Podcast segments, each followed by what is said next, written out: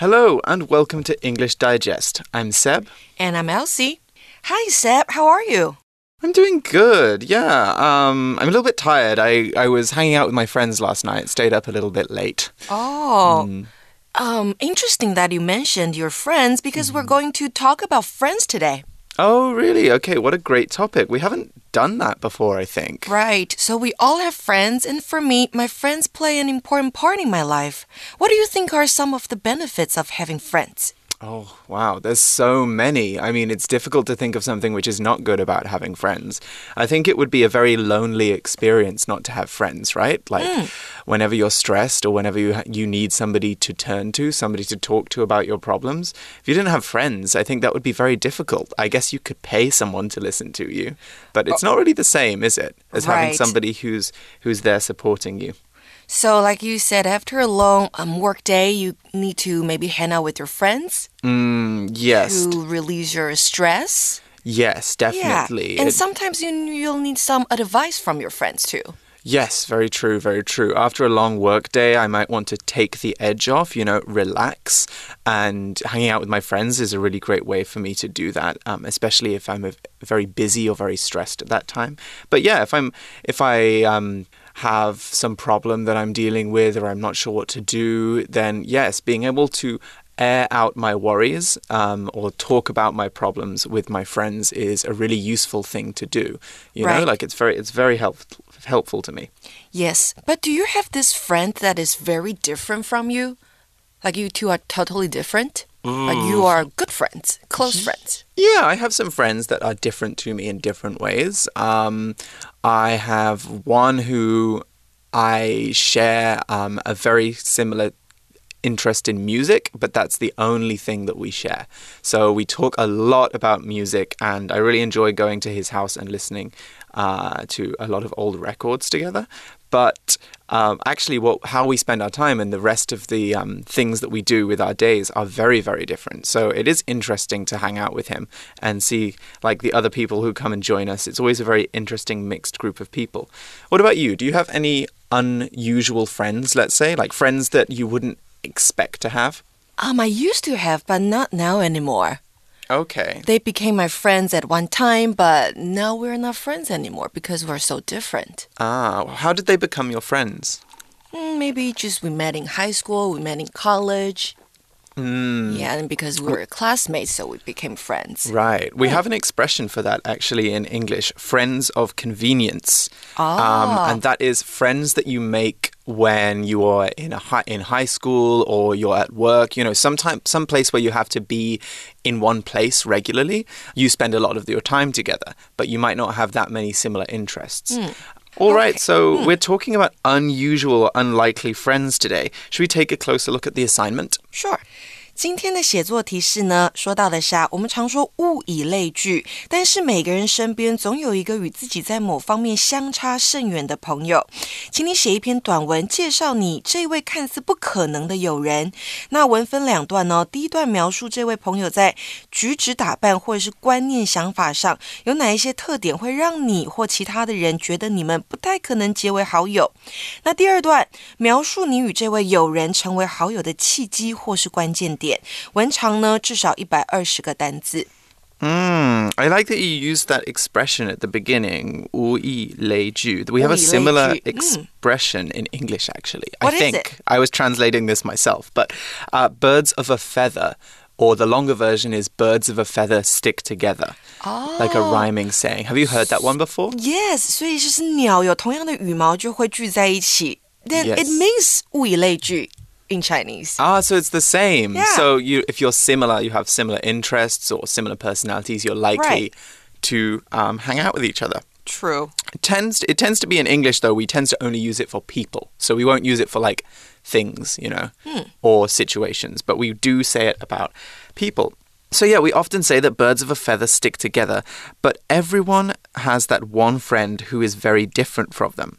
So the assignment says Please write a passage introducing a surprising or unlikely friend of yours. It should have two paragraphs.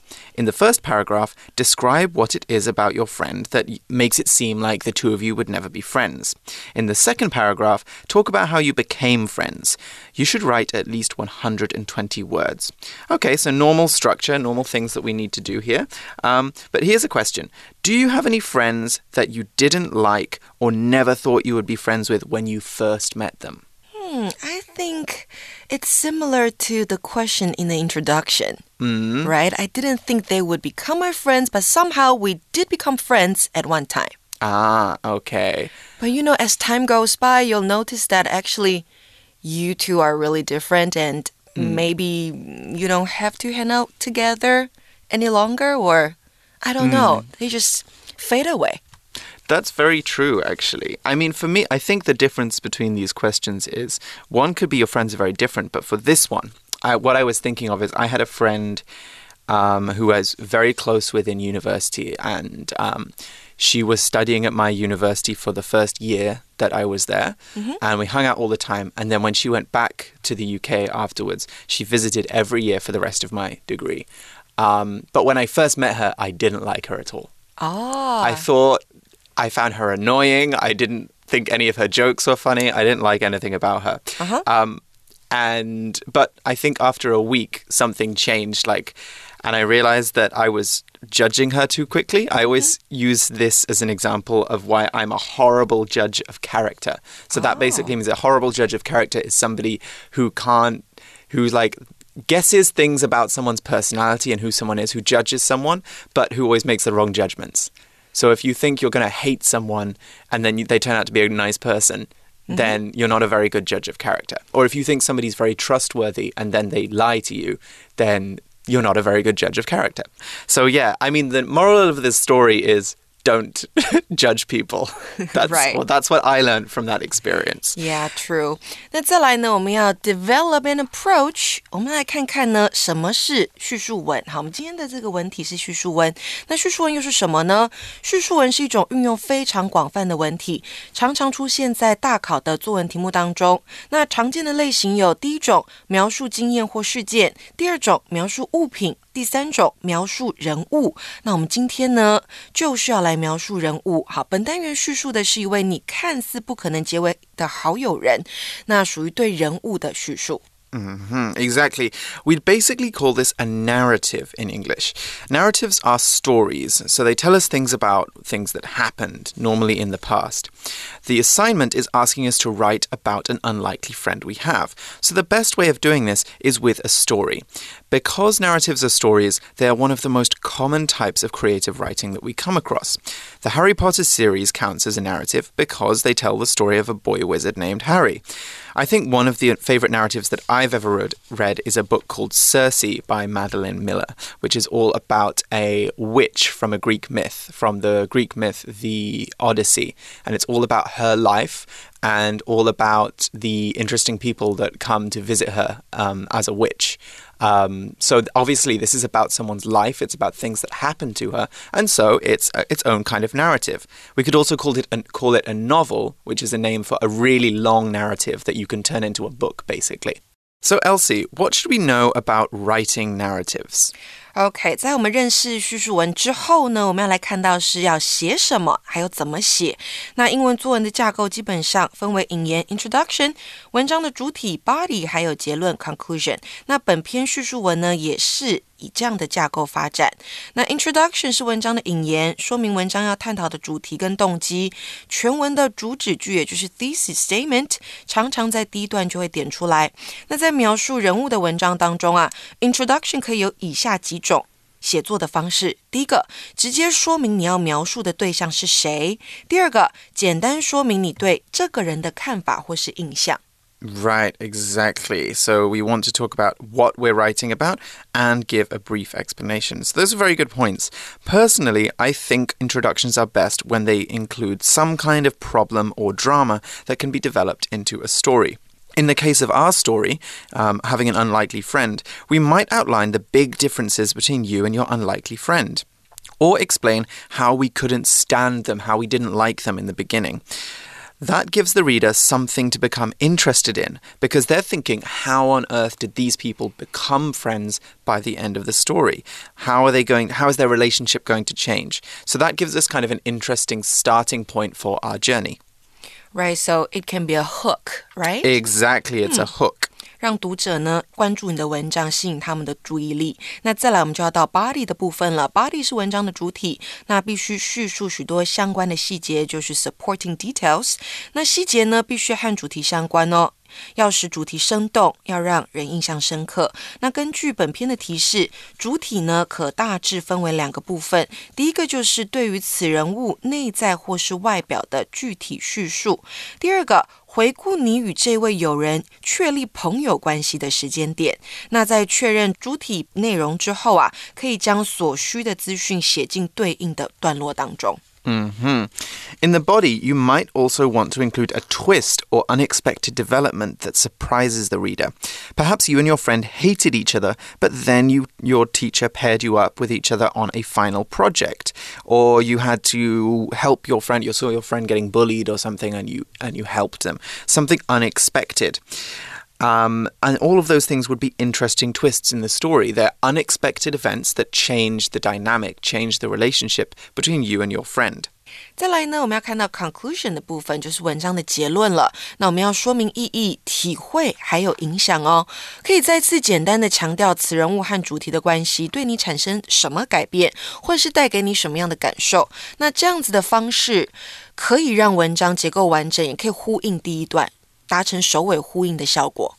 Mm -hmm. Remember, your conclusion doesn't have to just be, that's why we're friends now. We already know that from the assignment and the introduction, that you're talking about your friend. So, how can you do an interesting conclusion for your story?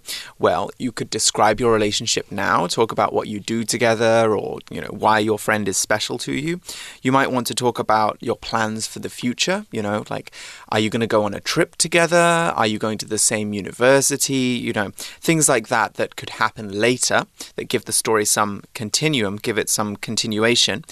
And then you could also reflect on what you've learned by making this unlikely friend. So earlier I said that what I learned by making my unlikely friend in school was that you shouldn't judge people. Uh, but there's lots of things that you could have learned through this experience. So think about it. What has changed about you through having this friendship? That might be something good to include in your conclusion.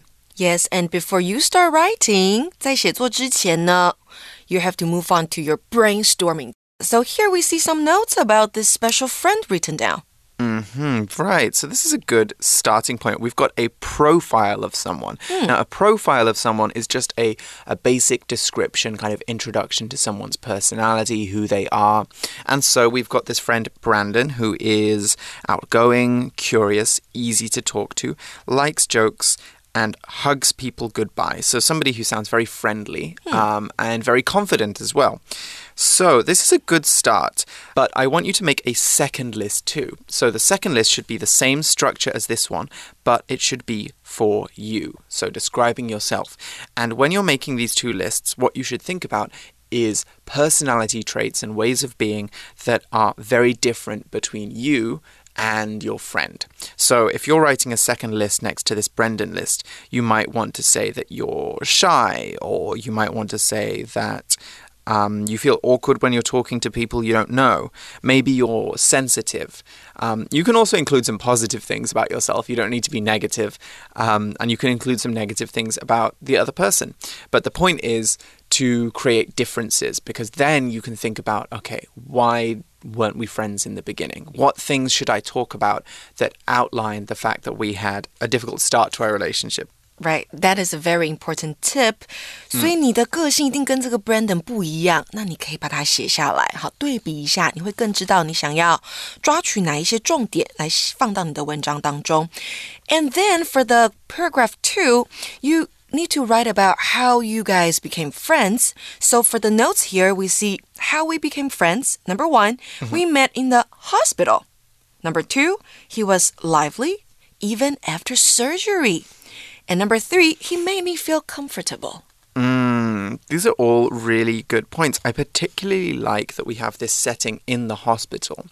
Hospital for me gives a lot of possibilities to this story because obviously we don't just go to the hospital on a normal day. Something big has normally happened.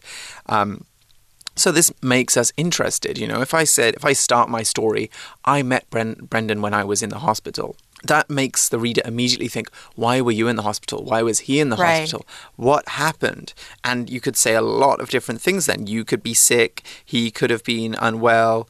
Um, you could be a nurse, you know, you could say that you were working at the hospital and he was a patient there. There's lots of different things that you could say. Yeah, Um, or how you guys helped each other through difficult times, and that's why you became friends. Exactly. So it's an interesting uh, place for a relationship to start. And it sounds like Brendan was a very enjoyable person, a very nice person to be around from the start. So that also makes me think why weren't they friends in the beginning? Or what was surprising about his good behavior? Those are other things that you might want to include in your first paragraph. Right. All right, so I think it's time for us to make our outline, start planning the structure of narrative. So now it's time for us to organize our thoughts. We're going to be using um, this the same outline structure we normally use, but a quick recap: what is an outline? What is an outline, Elsie? Like, An outline will help you develop your essay, develop your writing well. yes, or better. exactly. 所以呢，我们在写作之前一定要先有架构出来，你不要一看到我题目就开始去写，这样子你的文章会比较凌乱。好，先有个 outline，有个架构，一步一步的再去发展你的文章。 Exactly. So, outlines help us organize our thoughts logically, and they also help us decide what to include and what not to include. So, uh, for me, I think one thing that's very helpful is to write a bullet list um, with the main bullets being for your main points, and then uh, sub points, sub bullets underneath for um, for supporting information. So you might want to have, you know, your first bullet might be something like, "What was my relationship with Brandon?" You know, or "How did I meet Brandon?" And then you can explain that. Your next point might be, "How did that change?" So those are things that you can begin with. Um, for me, I think it's really good, especially if you're doing this for an exam, to write this in as few words as possible. So, one mistake I see a lot of people doing when they're writing is they write their outline in full, beautiful English and they write long sentences and they said, Oh, I met Brandon when I was at the hospital and I was feeling unwell and I loved the way that he smiled and laughed when he was sitting in his hospital bed and something else. But you, this is not actually your story. This is just planning. So, just try and put like setting, hospital, Brandon's personality, happy, confident. You know, try and keep it as short as possible and save all the nice English for your actual story. This is just to give you a little bit of structure. So, Elsie, what do we see uh, the outline for our first paragraph in this example? 我们第一段的主题句，第一句呢是 People are always shocked when they learn I'm friends with Brandon。他用这样的句子开头，让读者呢有期待，想说，呃，这个 Brandon 到底是怎么样的一个人？好，为什么人们会觉得你跟 Brandon 当朋友这么样的震惊呢？好，那因为呢，我们的题目当中。要我们在第一段描述这位朋友在举止打扮或是观念想法上有哪一些特点，那这里呢，他着重的是在 personality 个性的部分，所以我们看到 A，we're completely opposites。好，我们呢完全的不一样。B，he's outgoing and curious，他很外向，很好奇。C，he likes to talk。D，he tells jokes and he laughs loudly when he hears a good one。 E he hugs people goodbye。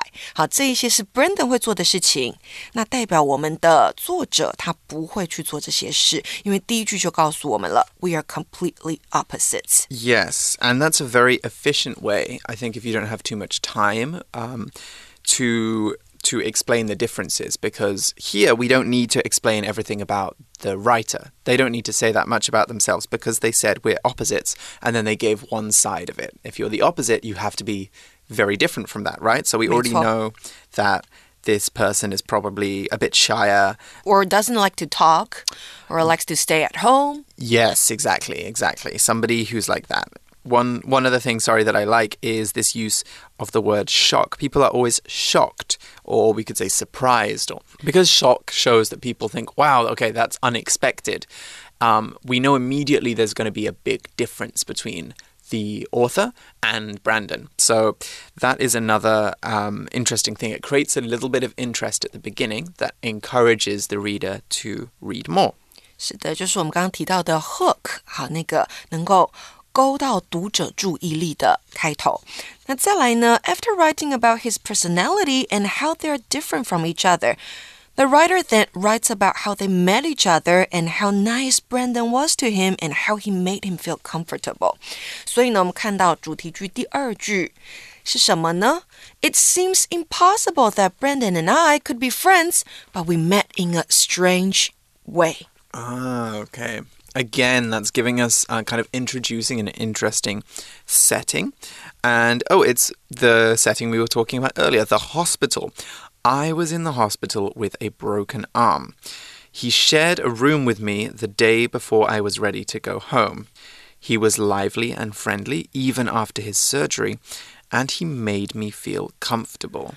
Okay, I so they see. shared a room together. Right, they were both recovering in the hospital. Okay, that is an interesting um, an interesting place to meet someone, but also um, it's very nice as well. You wouldn't expect to make a friend after you've just had an accident, right? So right. it's a, a, happy turn of events, we could say. Uh, we could also say that this story has an interesting angle. You know, it's it's an unexpected way of talking about creating an unexpected friend. So here, obviously, I think one thing that this story does, which we didn't think about in the brainstorm is it doesn't actually talk so much about them being different, their personalities being different, or them disliking each other. Um, it's more about the unexpected place that they became friends. So I think that that is something you can consider as well. You don't need to think about a friend that you hated when you met them. You can just think about a time you didn't expect to make a friend and then you made a friend that's also something which you might want to do when you're doing this assignment. And yeah, I think surgery is a really interesting way of um, becoming friends. So, our conclusion is our friendship means a lot to me. And here they could also expand the story as well. They could talk more about you know, what their friendship is like now. And I guess we will see that in a minute when we move on to our basic uh, sample because I believe the basic sample is based on this outline. So, shall we take a break here and then start looking at some of these examples? Sure.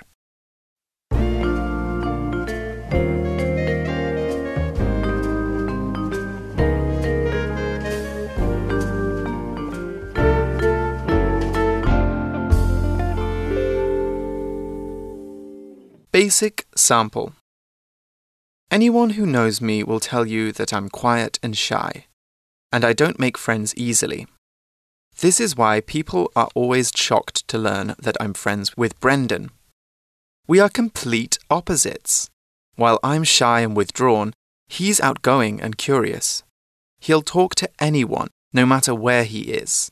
He tells jokes, laughs loudly when someone tells one, and hugs everyone goodbye. It seems impossible that Brendan and I could be friends but we met in such a strange way that it felt like fate. I was in the hospital with a broken arm from falling off my bike. The day before I was meant to go home, he arrived to share my room. Even though he had just come out of surgery, he was lively and friendly. He made me feel so comfortable. I'm grateful for Brendan, and his friendship means a lot to me. Okay, so yeah, this did follow the outline uh, in the way that we expected it to. Let's see. So the the writer goes into a little bit more detail, don't they, on their personality?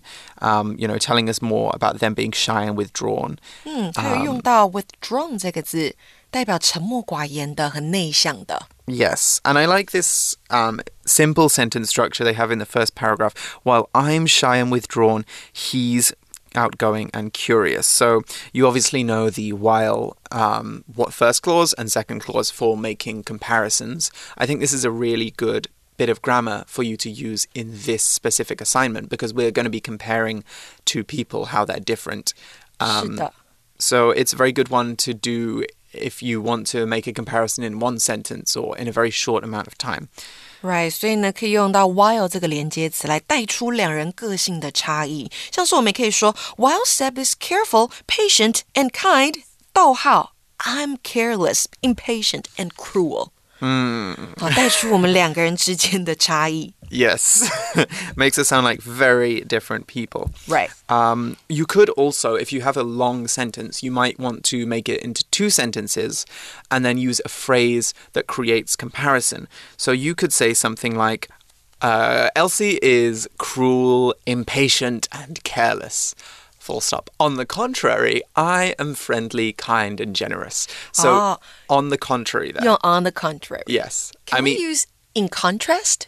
in contrast, you could say as well. So both are Um, okay. Or by comparison. Those are all different ones you can use to show that you're about to say something very different about something or someone else. Where, when, or how to um, as another way of saying anywhere or everywhere, uh, anytime or anyhow, you know? So there's different ways of saying that. So he'll talk to anyone no matter where he is. It means he'll talk to literally everyone. Or he'll talk to anyone no matter what the time. He'll talk to he'll talk to anyone at any time. Those are different ways of saying that. All right, let's move on now to the advanced sample. Advanced sample. If I told you that my best friend is someone I've never met in person, would you believe me? I've known Miranda for five years, but I've only ever seen her face on a screen, since she lives thousands of kilometers away in Chile. But distance is no object. I feel a deep bond with her, as she is a thoughtful listener and a trustworthy confidant. Just like many friends, though, we're vastly different. I, for instance, love to spend my weekends out in nature. Miranda, on the other hand, hates the outdoors. She's as pale as a mushroom, and she often dramatically tells me that she'd perish if she had to sleep in a tent for even one night. How did two such different people come to call each other close friends? It's a funny story that begins with Korean celebrities and that might be specific to our generation. In middle school, I first heard the pop group Wiki Mickey's music and I went wild for it. In an online fan group, I met Miranda, who was just as into their music as I was. I thought she seemed cool, so we started chatting through direct messages. Soon, we were close enough that she began to confide in me when people in her life let her down. And it was the same for me. We dream of one day meeting in person, but even though we can't just drop by to say hi right now, we feel fortunate to have met online and deepened our friendship through voice messages, video chats, and the occasional email. So, looking at this passage, are there any words we want to look at before we wrap up? Yes，这边呢用到很多很好的用法哦，像是呢不成问题，你可能会想说是 be no problem or something，但是它这边用的是 is no object。Distance is no object，代表距离不是问题。 再来呢，我们还看到像是一个副词 vastly，它去修饰 different。好，instead of using very or um extremely，这边用到的是 vastly vastly。So we are vastly different，我们非常的不一样。那再来呢？他用举例的方式带出两人的差异。我一方面是如此，on the other hand，Miranda 却是相反的。 Um, I think for me, one thing which I would like to point out here is the use of a simile. Uh, now, similes are really good devices you can use in creative writing to add more color and make things more interesting. So here we have the phrase pale as a mushroom. So mushrooms obviously very uh, white or close to white, right? So if somebody is as pale, as fair skinned as a mushroom, then they must have very white skin. Yes, that's all the time we have for today. We will be seeing you later in the month with more writing tips. So um, don't don't leave us for long, and we will see you see, see you very soon. All right. For English Digest, I'm Seb. I'm Elsie. See you soon. Bye bye.